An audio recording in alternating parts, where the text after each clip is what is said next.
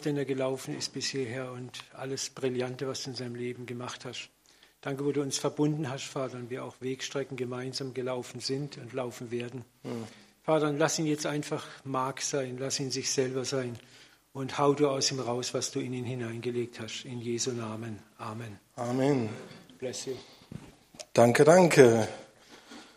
Oh, wo muss ich hier, auf wen muss ich ihn zielen, damit die Folie weitergeht? Wo, wie, wohin? Ja, immer in Richtung Beamer halten, der ist hinter dem Lautsprecher der Beamer. Okay. Und dann einfach hier geht's nach vorne? Da geht's nach vorne. Alles klar. Ja, das ist schön bei euch zu sein. Ist lange her. Äh, ein paar kennen mich vielleicht noch von früher. Also zumindest kommen mir ein paar Gesichter bekannt vor. Der Uwe hat mich ja schon kurz vorgestellt. Bin der Marc. Ähm, und ähm, das Schöne ist, wir, wir haben ähm, lange Wegstrecke zusammen geteilt. Der Uwe ähm, hat vieles von dem, worüber er heute Morgen gesprochen hat, an mir ausprobiert. ähm, ich kann wirklich sagen, dass der Uwe zu einem der einflussreichsten Männer in meinem Leben gehört.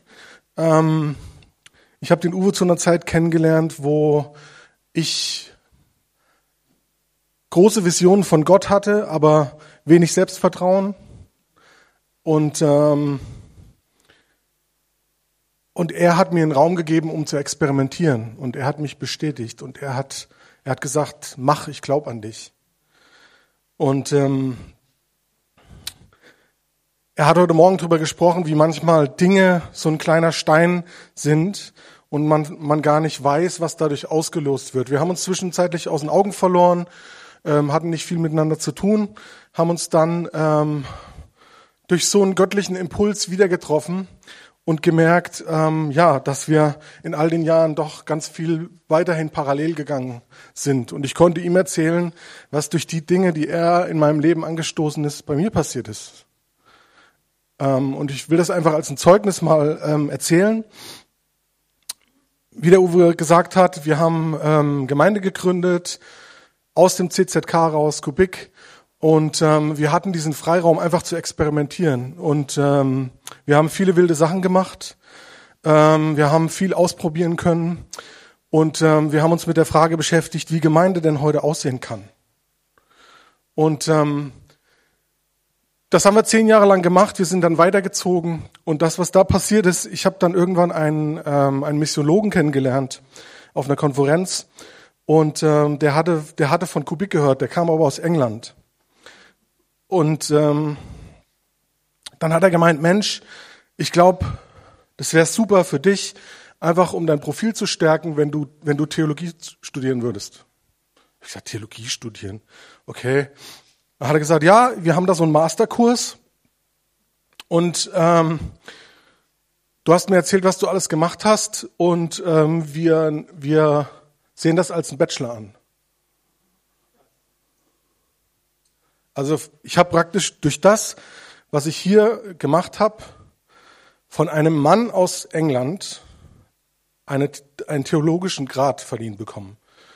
Und er hat gesagt, okay, und du kannst gleich in den Masterkurs einsteigen und wir geben dir ein Stipendium.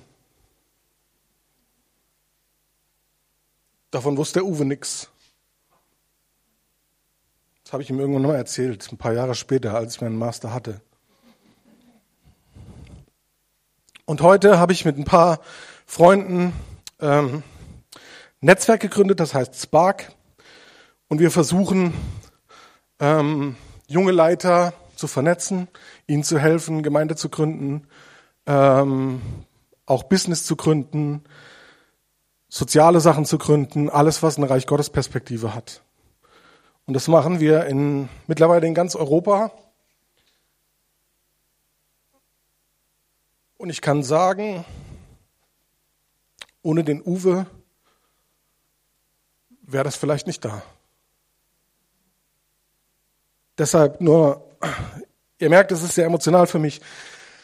Ähm, einfach nur für euch, schätzt diese kleinen Dinge, wo ihr denkt, vielleicht ihr, ihr tut nicht viel. Ihr verändert Leben und das ist eine Lawine. Okay? Deshalb ist dieses Thema so wichtig. Ähm, Ich habe ein bisschen Poetry mitgebracht. Ich schreibe nämlich Poetry. Ähm, das ist ein schöner Weg, über Dinge zu reden, die schwer auszudrücken sind. Und ich möchte euch, ähm, habe euch ein Stück mitgebracht. Das heißt Plan Z. Denn als der Uwe mich getroffen hat, da war ich einer von diesen jungen Wilden, von denen er erzählt hat. Und ich dachte, ich wüsste, wie das Leben läuft. Ich hatte einen Plan A und dachte, so geht's. Und ähm, ja, diese Zeilen handeln davon, was dann mit mir passiert ist und wo ich heute bin. Okay? Plan Z. Das hatten wir uns anders vorgestellt mit diesem Leben. Wollten als Überflieger abheben, eine Art Raketenflug aus einem Strich in einem Zug, der die perfekte Bahn beschreibt. Und wenn wir dann am Schluss verglühen, bleibt am abendlichen Himmel ein Kondensstreifen als blau-orange leuchtendes Zeichen, der die Parabel unseres Lebens schreibt und schreit, wir waren hier, haben gebrannt und unsere Zeit ausgekostet bis zum letzten Tropfen Kerosin. Wir hatten es uns ausgemalt, ganz früh am Tag, als der Chrom unserer Stromlinienform noch in der Sonne glänzte programmierten wir Plan A in unser Herzen und Hände. Koordinaten abgepaust aus Karriereratgebern, abgelauscht von Motivationsschwergewichthebern, präzisiert mit ein paar Grad aus Heldenmemoiren, ergaben Pi mal Daumen die perfekte Flugbahn. Und tatsächlich verging die Zeit bis hier im Flug, doch sie bestand im Wesentlichen aus Unfug wie Fehlstarts und Zündungen und gelegentlichen Abstürzen und forderte ihren Tribut. Und jetzt lieg ich hier nach dem Crash, diesem letzten, in Dunkelheit gehüllt, verbeult, im Staub voll Entsetzen und alles tut mir weh.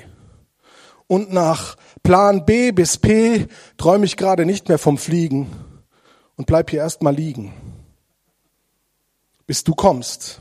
Ich warte auf dich, ich kenne das schon. Denn immer, wenn mich das Leben bricht, tauchst du auf und flüsterst fürsorglich, dass das Dunkel nicht für immer ist. Richtest mich auf und meinen Blick nach Osten, wo das Licht hinter den Bergen auf deinen Startschuss wartet und sagst, hey Bruchpilot, komm zurück auf deinen Posten. Da geht noch was. Gleich wird gestartet, es wird fett. Jetzt kommt Plan QASTU VW und manche Helden fliegen erst bei Z. Und im Gehen dann noch, ach ja, die Sache mit Plan A, die gibt's nur in Amerika, die brauchen etwas länger da. Dann bist du weg.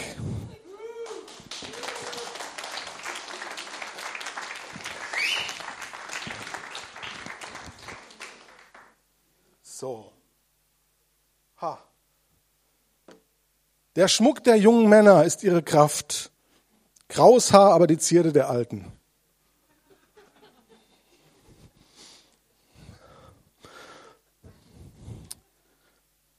Es war lustig, weil als der Uwe mich gefragt hat, ob ich mir vorstellen kann, hier zu euch zu sprechen, ähm, da hat mich ein Thema bewegt, was hier voll reingepasst hat.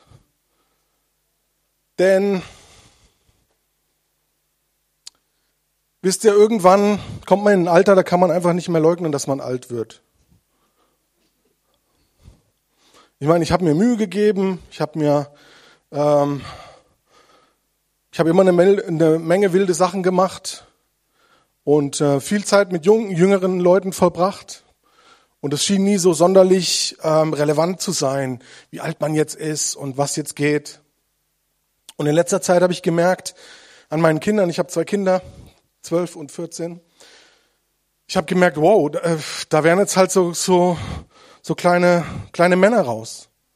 Mit Zahnspangen und schlechtem Musikgeschmack. Und ich habe mich auf einmal dran erinnert, das war so die Zeit, wo ich mich selber an meine eigene Jugend erinnern konnte. Und ich konnte mich erinnern, Mensch, ich war ungefähr so alt. Meine Eltern waren ungefähr so alt wie ich jetzt.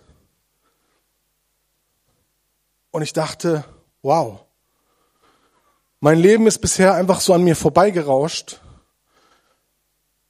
Und wenn das so weitergeht, dann ist es einfach, dann passiert es jetzt einfach. Meine Eltern sind jetzt gefühlt steinalt. Und es hat mich herausgefordert, darüber nachzudenken, wie will ich denn eigentlich alt werden? Denn ich war in der letzten Zeit konfrontiert ähm, in meinem Familienfreundesbekanntenkreis mit Leuten, die, die ich sehr geschätzt habe und die alt wurden und ich, und ich dachte irgendwie, so willst du nicht alt werden, weil es mir schien, als hätten sie sich nicht vorbereitet, als wäre ihnen nicht bewusst, als hätten sie es nicht bewusst gestaltet. Und ich habe mich gefragt, hey, wie, wie, wie willst du denn eigentlich alt werden? Ich wohne in Durlach, also und ähm, das ist so das Beverly Hills von Karlsruhe. Wenn man da, da kann man eine Menge drüber lernen, wie man nicht alt werden will. Wenn man da nämlich an der Ampel steht ähm, steht regelmäßig irgendeiner, äh, ein mit 70-Jähriger mit seinem Porsche Viagra da. Und die Frau auf seinem Beifahrersitz, die ist einfach zu jung. Okay? Und ich denke mir jedes Mal, hm, so willst du nicht alt werden. Gut, es würde eh nichts, weil mit meiner, mit meiner Karriere da wird es nichts mehr mit dem Porsche, aber es ist okay.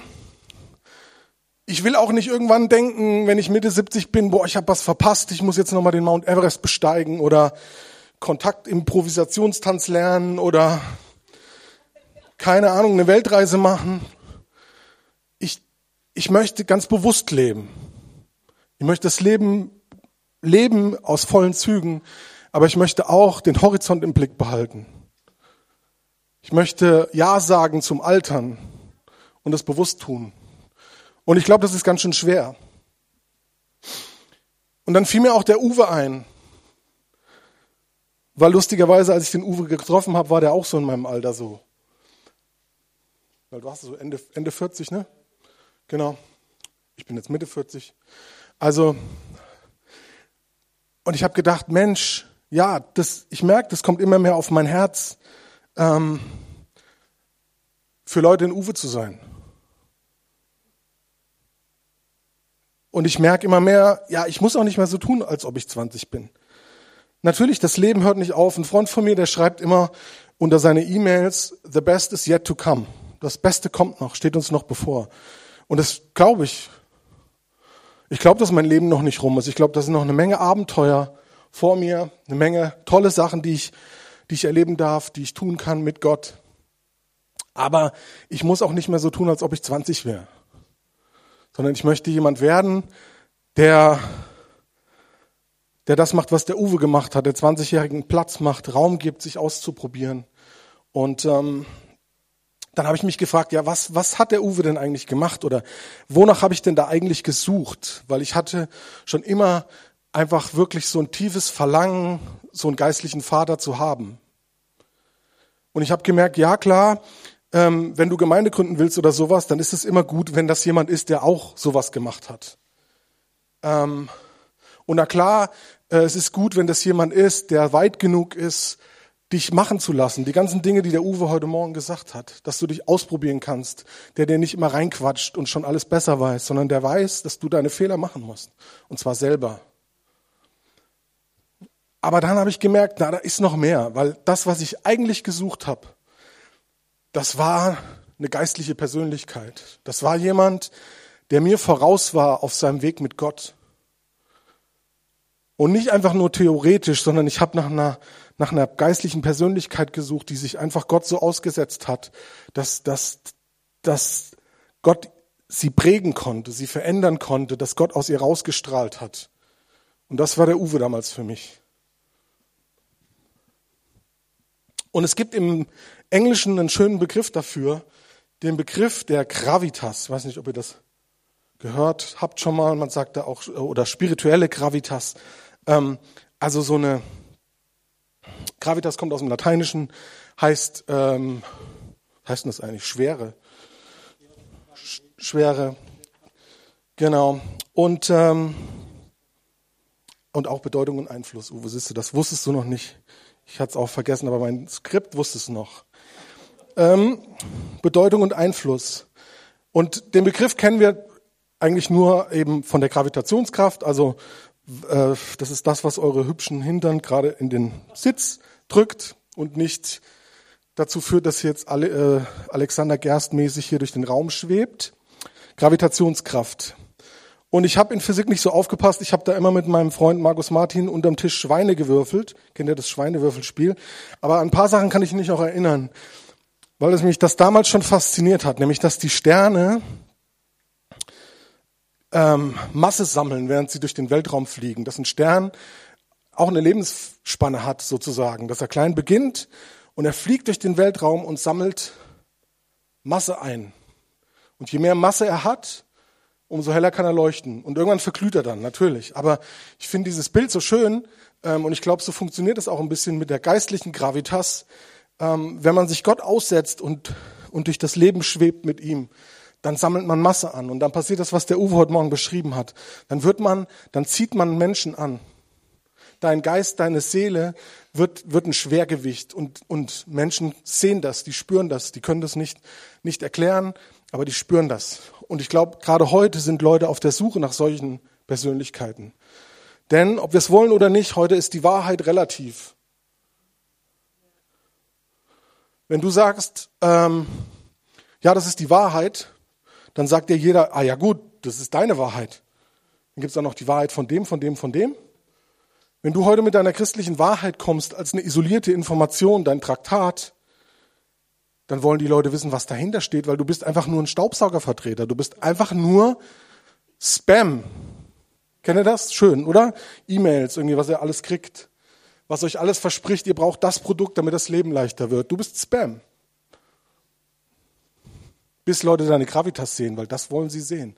Sie wollen sehen, dass das, was du ihnen als Wahrheit verkaufst, wirklich eine Wahrheit in deinem Leben ist und dass das aus dir rausstrahlt. Davon bin ich fest überzeugt. Umso schlimmer ist es, dass ich mich manchmal frage, warum unsere Gemeinden so wenig Leute mit Gravitas hervorbringen.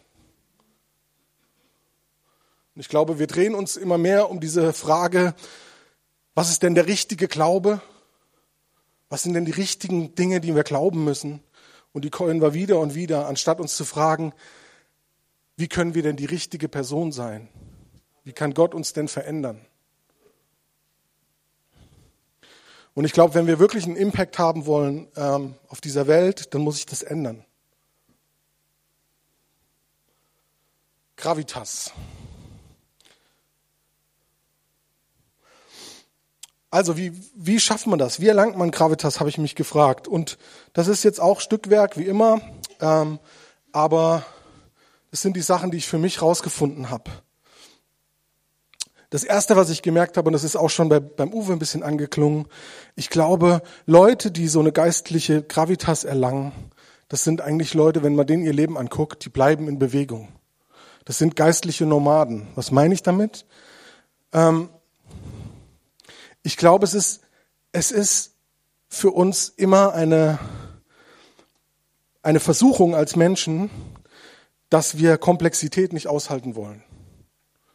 Wir möchten uns gern einfach setzen. Und sobald wir Dinge von Gott lernen, dann, dann, dann besteht diese Versuchung, dass wir uns auf denen ausruhen. Auf dem bisschen Stückwerk, was wir von Gott haben, bauen wir eine Hütte oder einen Versammlungssaal und da reiten wir dann drauf rum. Und ich glaube, dass, dass die, die Leute, die diese Gravitas entwickeln, dass die eben genau das nicht machen, sondern dass sie, dass sie, in der, dass sie diese Spannung aushalten ähm, und eigentlich ewig Suchende bleiben und in dieses Geheimnis Gottes reinleben. Denn Gott bleibt unser Leben lang ein Geheimnis, egal wie viel wir über ihn wissen. Und ich glaube, das ist der Schlüssel, ähm, dass Leute, die Gravitas erlangen, bereit sind, in der Spannung zu leben.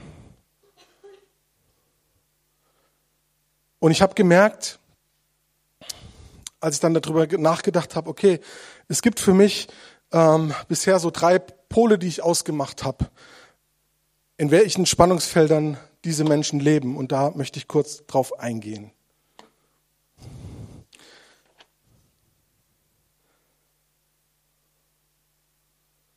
Das erste Spannungsfeld ist die Spannung zwischen Einsamkeit und Gemeinschaft.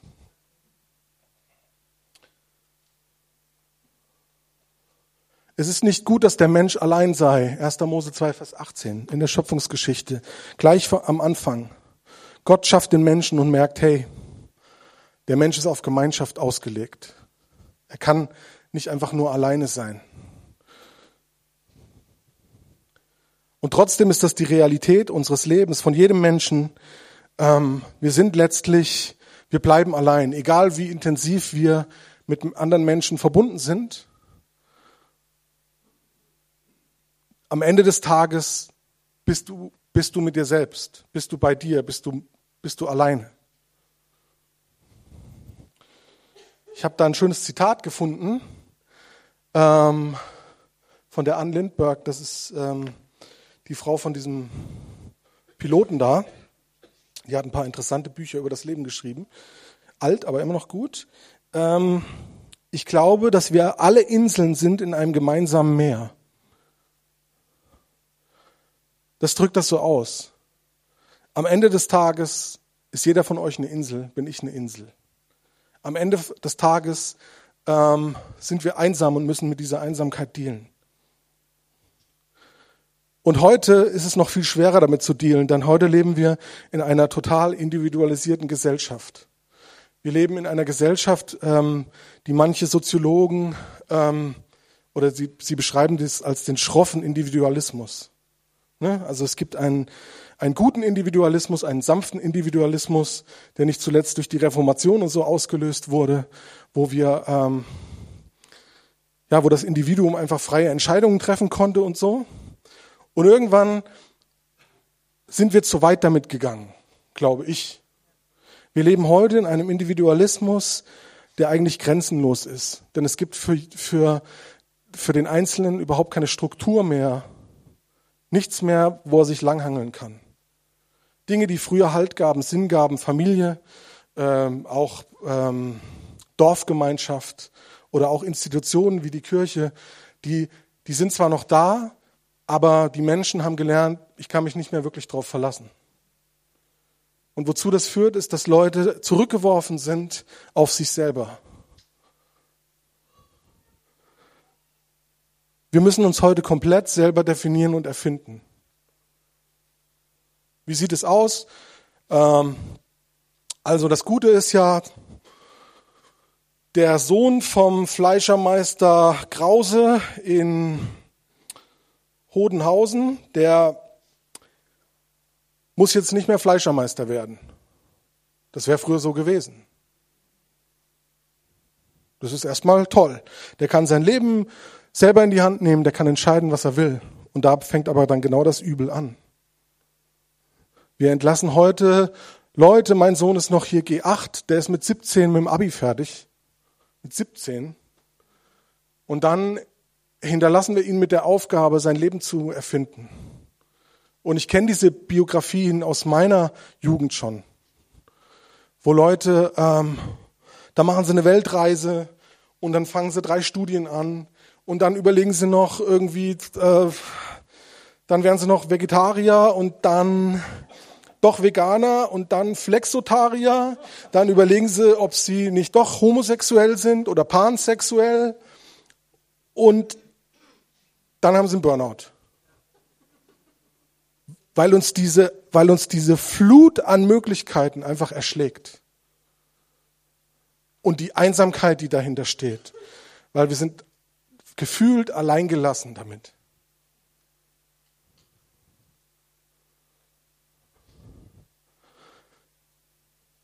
Und das Ding ist, die Chance von der Einsamkeit, wie Gott sie sich gedacht hat, ist, dass sie zu einer Lehre wird, wo wir ihm begegnen und uns selber begegnen, wenn wir uns hier aussetzen. Und das ist die eine Seite von dieser Spannung. Ich glaube, Leute mit Gravitas nehmen diese Einsamkeit und umarmen sie. Die Welt um uns herum drückt die Einsamkeit weg. Sie halten Einsamkeit nicht aus, deshalb betäuben sie sich. Sie betäuben sich mit allem möglichen Kram. Die Älteren vielleicht mit einem Buch, die Jüngeren mit Netflix oder mit stundenlang Facebook oder mit Sport oder schlafen gehen oder irgendwelche Süchte. Wir tun alles, um uns abzulenken von dieser Einsamkeit. Denn Gott hat recht, wir sind nicht dafür gemacht, einsam zu sein. Aber um in Gemeinschaft zu leben, müssen wir erstmal einsam sein. Weil was wir machen, wenn wir nicht erlöst sind in unserer Einsamkeit, ist, wir suchen Gemeinschaft und wir erdrücken sie, weil wir unsere eigene private Agenda haben. Deshalb, echte Gemeinschaft beginnt, indem sich die einzelnen Leute der Einsamkeit stellen. Und Menschen mit Gravitas tun das. Sie suchen, die, die, sie stellen sich der Einsamkeit und in dieser Lehre begegnet ihnen Gott und in dieser Lehre begegnen sie sich auch selber. Sie begegnen ihren Schattenseiten, sie begegnen auch ihren, ihren Gaben und sie verstehen, wie diese Insel aussieht, von der da geschrieben steht. Und das ist die Voraussetzung, dass wir Gemeinschaft leben. Und die Bibel ist voll von Verheißungen für Gemeinschaft. Sie ist voll von Beispielen für Gemeinschaft, wie die frühen Christen aufgefallen sind, weil sie Gemeinschaft gelebt haben. Und ich habe noch eine steile Behauptung. Ich glaube, dass wir, dass wir zurzeit im Westen fast nie diese Gemeinschaft sehen. Und es hat, ihren, es hat den Ursprung darin, dass wir nicht bereit sind, uns mit unserer Einsamkeit zu konfrontieren.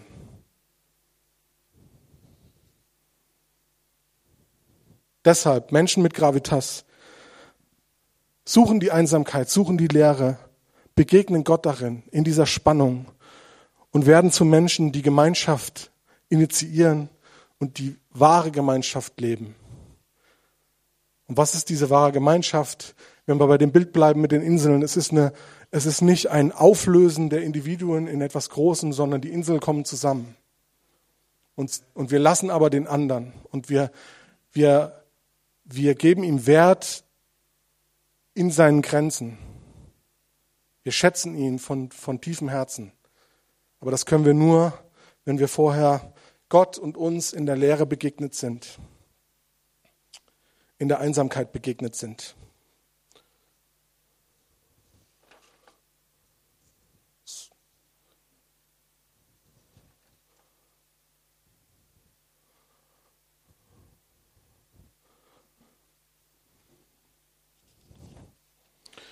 Der nächste Punkt.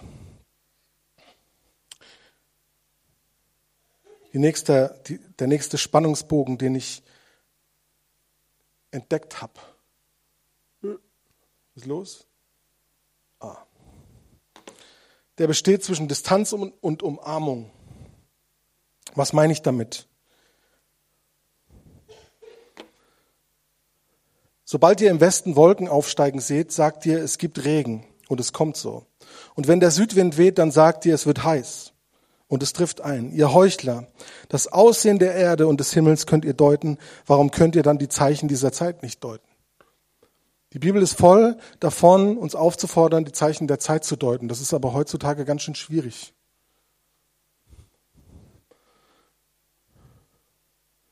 Und es ist ja schon beim Uwe ein bisschen angeklungen. Ähm, wir sind nicht gut daran, Spannungen auszuhalten. Und auch hier wieder, wenn wir die Zeichen der Zeit deuten, sind wir schnell dabei, eine Meinung zu haben und uns nicht eben dieser Spannung auszusetzen. Und äh, bei der Spannung zwischen, was ich damit meine, die Spannung zwischen Distanz und Umarmung ist, äh, wie reagieren wir auf Veränderungen oder Umstände? Distanzieren wir uns davon oder bejahen wir sie? Und es ist heute so unendlich schwer, weil ähm, wenn man unsere heutige Zeit beschreiben will, dann, dann kann man das mit einem Begriff tun und das ist die Geschwindigkeit. Noch nie war das Leben so schnell wie heute. Das wisst ihr alle selber. Die Zeit vergeht, ihr seid immer gestresst, ihr denkt, nächste Woche wird es besser, es wird nicht besser. Ähm, wir sind gefangen in unserem Hamsterrad auf der Arbeit, alles wird immer effektiver und wir sparen Zeit überall, aber wir nutzen sie nicht zum Entspannen oder zum Runterkommen, sondern wir nutzen sie, um noch mehr Arbeit zu haben. Und das ist erstmal das Grundempfinden, ich weiß nicht, ob ihr das nachempfinden könnt, das ist zumindest mein, mein Gefühl, wie sich das Leben anfühlt, äh, wie eine einzige Hetze. Und was noch dazu kommt, ist, dass unsere ganze Welt schneller geworden ist. Es ist nicht nur unser Leben, sondern es ist die ganze Welt, die eine unglaubliche Geschwindigkeit bekommen hat. Ähm, es gibt einen Typen, ähm, Journalist aus Amerika, Thomas Friedman heißt der, und der hat über die Geschwindigkeit geschrieben, ein super Buch. Ähm, kann ich nur empfehlen, wenn ihr die Zeit von heute verstehen wollt, lest dieses Buch. Ähm, das heißt Thank you for being late. Gibt's auch in Deutsch, heißt da trotzdem Thank you for being late. Und er beschreibt diese, diese unglaubliche Geschwindigkeit, ähm, mit der unsere Zeit heute einfach passiert und wie sie uns überfordert. Und er beschreibt drei Punkte, was diese Geschwindigkeit ausmacht. Das erste ist der technische Wandel. Wir leben in einer Welt, die sich, die sich so radikal verändert hat in den letzten 15 Jahren durch den technischen Wandel. Ähm, einfach mal als Beispiel, es gibt das sogenannte Moore'sche Gesetz, darüber schreibt er ganz viel, das besagt, dass in zwei Jahren sich die Rechenleistung von unseren Mikrochips verdoppelt. Wenn man, wenn man das auf ein Auto anwendet, dann wäre der VW Käfer, den wir seit 71 bauen, wenn der mit dieser der Geschwindigkeit gewachsen wäre, wie unsere, wie unsere Mikrochips, dann wäre der, der Käfer heute 500.000 kmh schnell. Er würde 4 Cent kosten und wir könnten mit einer Tankfüllung unser ganzes Leben fahren.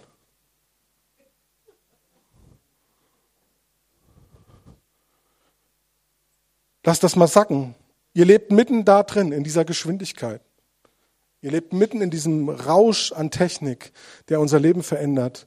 Und äh, äh, mittlerweile geht man davon aus, dass die, schnell, dass die Technik eigentlich schneller wächst, als wir sie überhaupt ver verarbeiten können. Wir kommen gar nicht mit der Flut an Technik klar. Denn was hängt da dran? Die Mikrochips werden immer kleiner, immer schneller, sie werden überall eingebaut. Demnächst hat dann hier das CZK den Mikrochip und der wird dann ausgelesen und dann sehen die genau, wie viel hast du gespendet. Piep. Hast schon eingebaut, Uwe, oder noch nicht?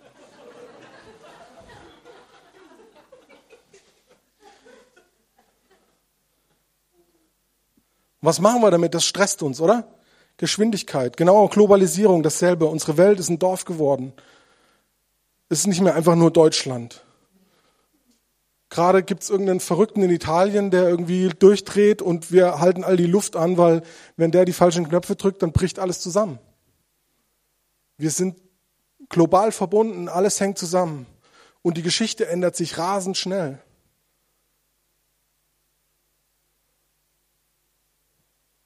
Der dritte Punkt ist der Klimawandel.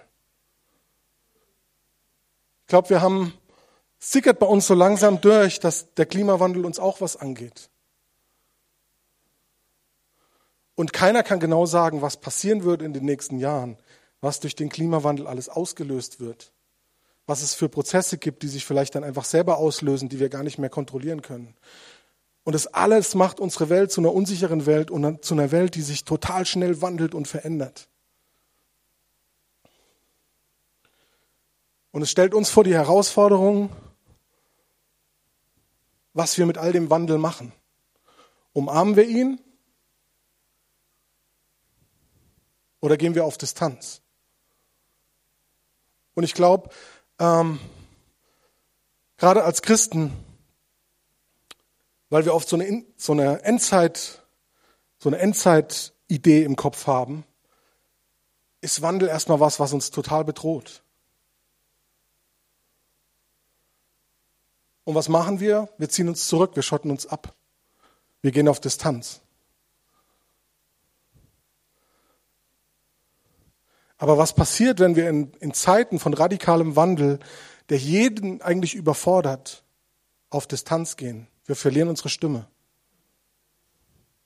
Und wir lassen Leute in der Mitte von dem ganzen Wahnsinn alleine, weil wir keine, wir haben nichts mehr zu sagen.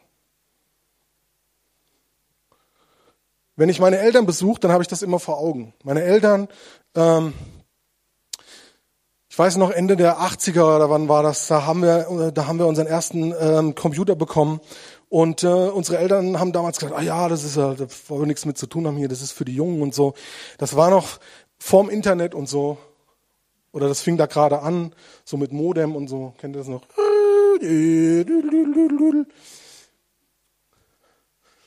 Und was aus dieser kleinen Entscheidung, die sie damals getroffen haben, geworden ist, ist, sie haben eigentlich ihre Stimme in meinem Leben verloren. Wenn ich mich mit meinem Vater unterhalte, dann unterhalte ich mich mit einem Menschen, der nie im Informationszeitalter angekommen ist.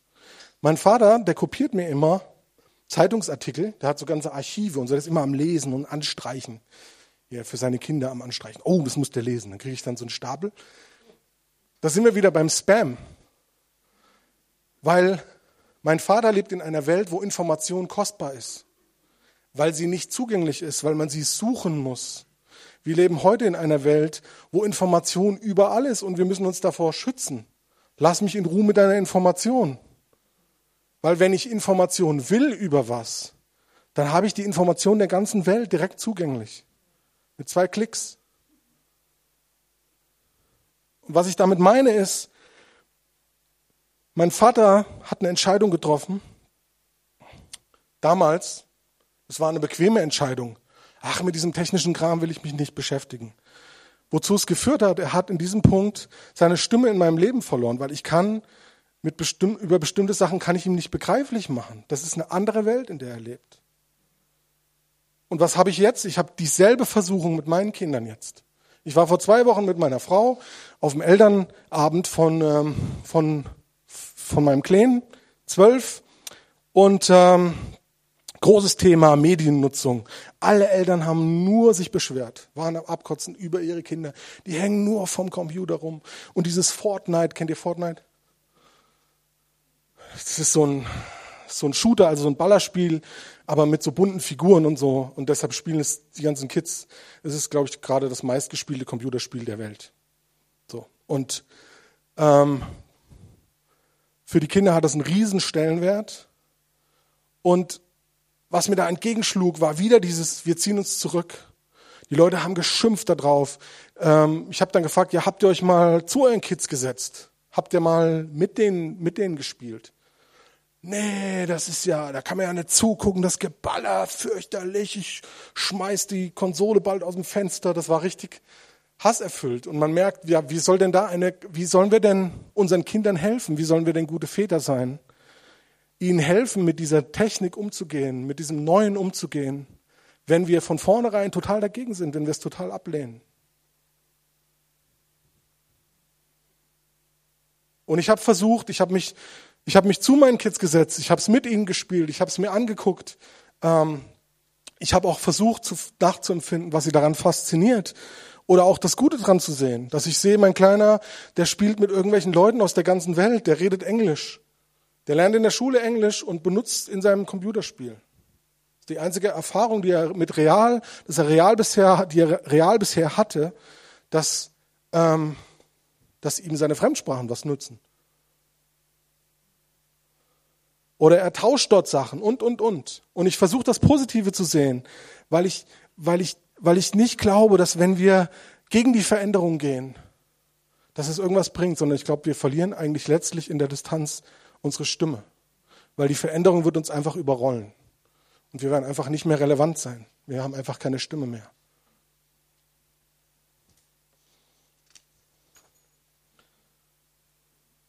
Und es wird, es wird herausfordernd, Schritt zu halten vielleicht auch sogar unmöglich, wirklich Schritt zu halten, weil unsere Welt sich so schnell verändert. Und es wird immer eine Herausforderung bleiben, dass wir nicht die früher war alles besser Karte spielen. Aber wenn wir Väter und Mütter sein wollen, dann müssen wir genau das aushalten. Und dann müssen wir in der Spannung leben zwischen Ablehnung und Umarmung. Und der schlaue ähm, Thomas Friedman, der sagt, wir brauchen, wir müssen drei Sachen tun, um mit der Geschwindigkeit zu leben. Einmal, wir müssen sie akzeptieren. Und wir müssen ein Stück weit versuchen, zumindest dran zu bleiben. Wir dürfen nicht aussteigen. Das zweite, was er sagt, wir müssen fair sein, weil um uns herum werden ganz viele Leute sein, die diese Geschwindigkeit nicht aushalten und die an der Geschwindigkeit zerbrechen. Und das hat viele Gesichter. Das hat vielleicht Leut Gesichter von Leuten, die es irgendwie in unserer Gesellschaft psychisch nicht packen. Das hat aber auch vielleicht das Gesicht, dass uns die Flüchtlinge besuchen kommen. Weil, weil unsere globalisierte Welt und weil die Klimaerwärmung und so weiter es unmöglich macht, in bestimmten Bereichen zu leben. Und wieder sind wir herausgefordert, auch auf einer globalen Ebene. Umarmen wir oder lehnen wir ab? Und wenn, und Menschen mit Gravitas halten diese Spannung aus. Und sie stehen in dieser Spannung und sie suchen Gott in dieser Spannung und sie ringen mit Gott um eine Antwort. Und sie halten sogar aus, in manchen Punkten keine Antwort zu haben, sondern einfach nur auf dem Weg zu sein.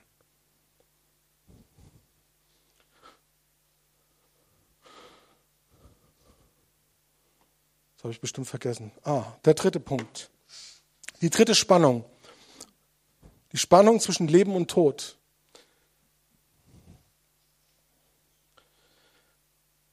Was ich damit meine ist, unser Umgang mit Schmerz, Leid und Tod.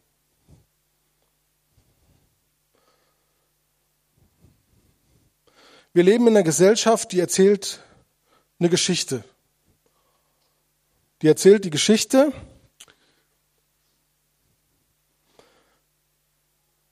vom unbegrenzten Wachstum. Ne? Wir erzählen uns die Geschichte, dass unsere Wirtschaft, unser Reichtum jedes Jahr um so und so viel Prozent wachsen kann. Unendlich. Immer weiter, immer weiter. Und das ist tief eingebettet in die DNA von unserem Leben. Ganz tief drin. wir erzählen uns auch die Geschichte von der konsequenten Aufwärtsorientierung. Wir erzählen uns die Geschichte, dass es in unserem Leben darum geht, was aus uns zu machen, die Erfolgsleiter hochzuklettern. Und unsere Definition von Glück ist, dass wir es schaffen, da möglichst weit nach oben zu kommen und dann zu genießen, was uns das bringt. An Ansehen, an materiellem Genuss. Dann haben wir es geschafft. Das heißt, ein echter Mann, eine echte Frau, die macht was aus sich, oder? Die klettert diese Leiter hoch und wird zu was. Und die Leute, die das nicht schaffen, ja, vielleicht sagt man, ja, der hat da einen schlechten Start, ne? Schlechtes Elternhaus oder sonst was. Aber da ist immer auch noch so ein bisschen, ja, aber ob er es wirklich wollte, ob er es wirklich geschafft hat.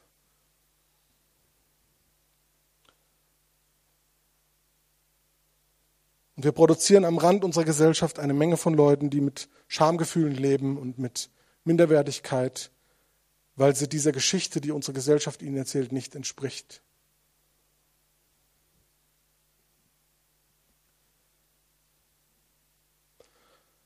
Ich glaube, es gibt jetzt gar nicht, ich will jetzt gar nicht sagen, dass es falsch ist, ehrgeizig zu sein, da geht es mir gar nicht drum. Aber eigentlich hat diese Geschichte, die uns da erzählt wird, äh, in unserer Gesellschaft den Status eigentlich von der Religion. Und es geht nicht darum, irgendwelche ideellen Ziele zu erreichen, sondern es geht um den Wachstum als Selbstzweck, um den Erfolg zum Selbstzweck. Es geht eigentlich um das Ego. Und wir tun als Christen oft so, als könnten wir, als könnten wir uns außerhalb der Gesellschaft denken. Ne? Wenn wir über, über Evangelisation und so weiter reden, dann gehen wir raus zu den Leuten und so weiter. Aber ich glaube, das ist ein Trugschluss, denn die Gesellschaft, die beeinflusst uns. Und natürlich auch andersrum, wenn es gut läuft. Aber wir stehen unter diesem Einfluss und wir glauben diese Geschichte. Und wir haben diese Geschichte vermischt zum Teil mit unserer, mit unserer Gottesgeschichte. Wir haben die Erfolgsleiter und die Himmelsleiter zusammengelegt. Und wir sagen, hey, wenn du mit Gott unterwegs bist, dann wirst du gesegnet. Und wenn es bei dir nicht so läuft, dann machst du irgendwas falsch. Machst du irgendwas falsch. Glaubst nicht richtig oder da ist Sünde in deinem Leben. Irgendwas stimmt nicht mit dir.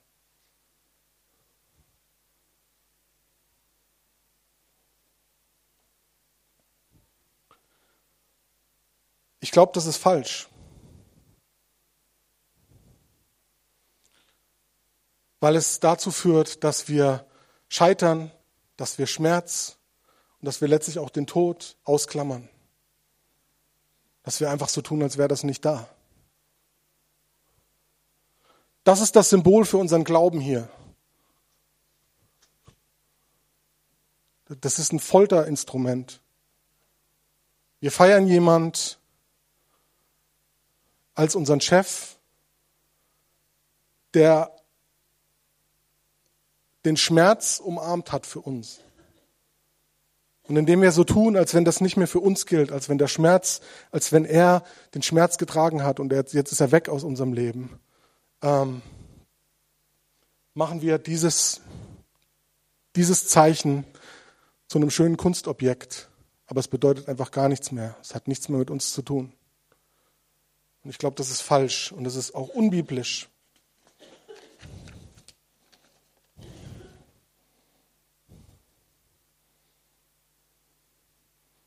Galater 2, Vers 20. Nicht mehr ich lebe ich, sondern nicht mehr ich lebe, sondern Christus lebt in mir. Was sagt das? Wenn du mit Jesus bist, dann lebt er in dir.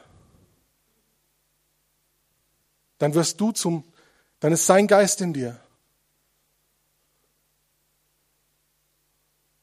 Der Jünger steht nicht über dem Meister und der Knecht nicht über seinem Herrn. Matthäus 10, 24. Jesus hat uns nicht versprochen, dass der Schmerz mit ihm aufhört. Dass der Schmerz in unserem Leben mit seinem Tod aufhört. Im Gegenteil, ich glaube, dass Schmerz in der Matrix des geistlichen Wachstums angelegt ist. Dass wenn wir ganz ehrlich sind und auf unser Leben gucken, die Dinge, die uns verändern und die Dinge, die uns wachsen lassen geistlich. Das ist Scheitern und Schmerz und es ist ne, ein ehrfürchtiger Blick, ein gnädiger Blick auf die Dinge. Wenn wir das nicht haben, dann haben wir einfach immer wieder dieselben geistlichen Erfahrungen. Da machen wir genau das, was ich eben gesagt habe. Wir bleiben auf der Stelle. Wir umarmen das kleine Stück, was wir von Gott verstanden haben. Aber wir werden nicht wachsen. Und keiner von uns hat Lust auf Schmerz oder geht jemand gern zum Zahnarzt.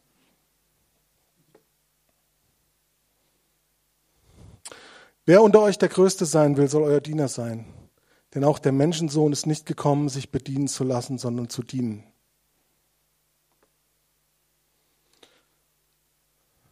Wovon spricht das alles? Das spricht von einem Paradox im Reich Gottes. Es spricht nicht vom Weg des Erfolgs, dem Weg nach oben. Es spricht davon, dass der Weg in den Himmel nach unten führt. Dass wir uns selber sterben und dass wir darin das Leben finden. Und Gott hat nicht gesagt, es wird alles easy mit ihm, sondern er, er gibt uns genau, wie er seinen Kelch tragen musste, sein Kreuz tragen musste, müssen wir unseres tragen. Aber er sagt uns, hey, das wird nicht schön, aber wenn du es tust, dann wirst du da Leben finden und du wirst wachsen. Und wenn du es nicht tust, wenn du diesen Schmerz, den du erlebst, nicht von mir erlösen lässt, ihn nicht trägst und verändern lässt, dann wird er dich für, von innen zerstören. Und dann wirst du ihn letztlich mit dir rumschleppen. Du wirst verbittern. Wie viele Leute kennt ihr, die alt werden und verbittern?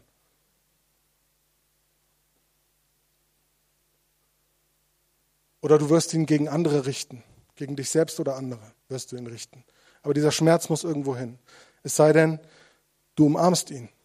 Es sei denn, du wählst diesen Weg nach unten Denn der Weg nach unten führt in den Himmel.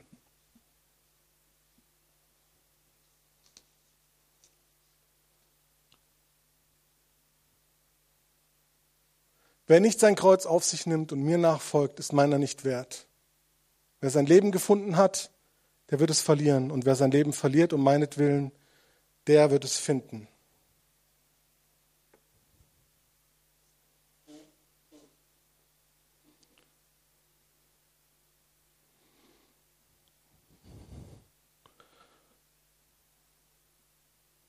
Ich wünsche mir, dass wir den Mut finden, unser Leben ganz bewusst zu gestalten. egal wie alt wir sind, ähm, bewusst zu reifen und bewusst alt zu werden. Weil ich glaube, es lohnt sich. Und weil Gravitas auf uns wartet. Weil wenn wir uns diesen, wenn wir diesen Weg wählen, in der Spannung des Lebens zu stehen mit unserem Gott, dann werden wir Persönlichkeiten, echte Persönlichkeiten sein. Und das wird Menschen anziehen. Und das wünsche ich mir mehr als alles andere. Für mich und für euch. Und ich wünsche mir, dass, dass unsere Gemeinden Orte werden, wo wir lernen, nicht uns darum zu drehen, was ist das Richtige, was wir glauben, sondern wo wir uns darum kümmern, dass wir die richtigen Menschen werden. Das ist schwer, aber es lohnt sich.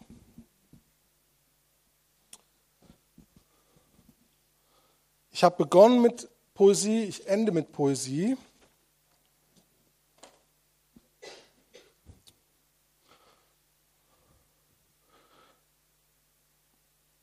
Ich habe ähm, hier was geschrieben, das heißt am Ende. Ich habe das in so einer Zeit geschrieben, in der Zeit des Schmerzes wo es mir wirklich ähm, schlecht ging, ähm, ich viele Sorgen hatte. Und ja, hört es euch an. Ich hoffe, es inspiriert euch. Am Ende. Realität tät Not. Dass deine, meine erst ein, dann überholt und mundtot macht.